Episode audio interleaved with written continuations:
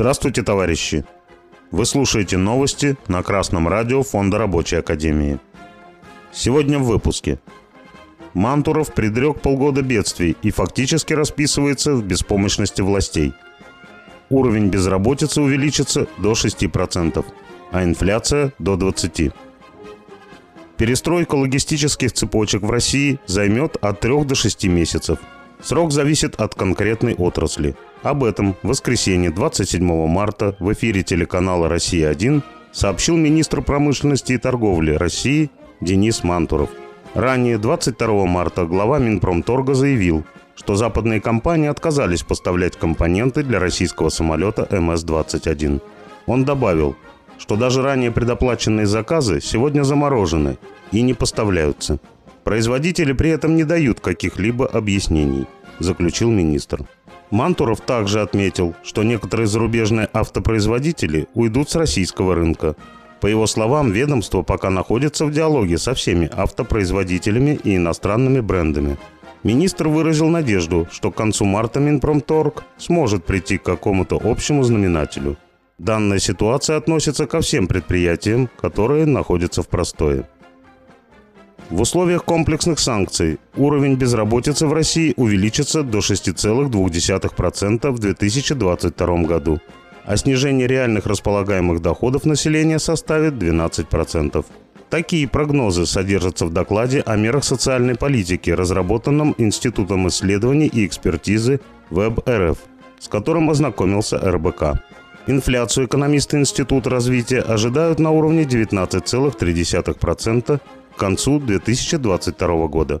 Этот прогноз в целом соответствует оценке аналитиков в рамках опроса ЦБ. Они ждут инфляцию на уровне 20%.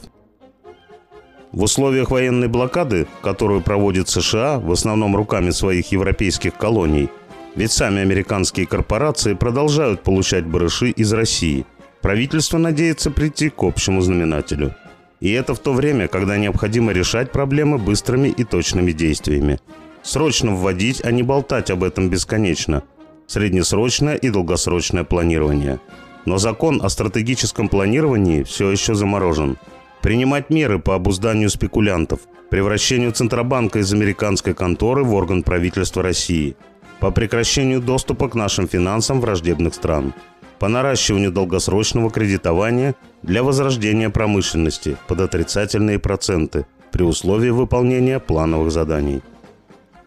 Доклад о мерах социальной политики просто констатирует, что мер нет, а экономика России остается без денег волей Центробанка и его американских хозяев. Внутренний спрос уничтожается инфляцией, которая никак не 12 и не 20 процентов, а гораздо выше. И безработица будет увеличиваться – и понятно почему. Нет заводов, нет работы. Нет городов, нет, собственно, страны. Можно ли ожидать от буржуазии России сколько-нибудь плановых действий? Месяц спецоперации показал, что нельзя. Буржуазия России, раздираемая внутренними противоречиями, затягивает с необходимыми мерами.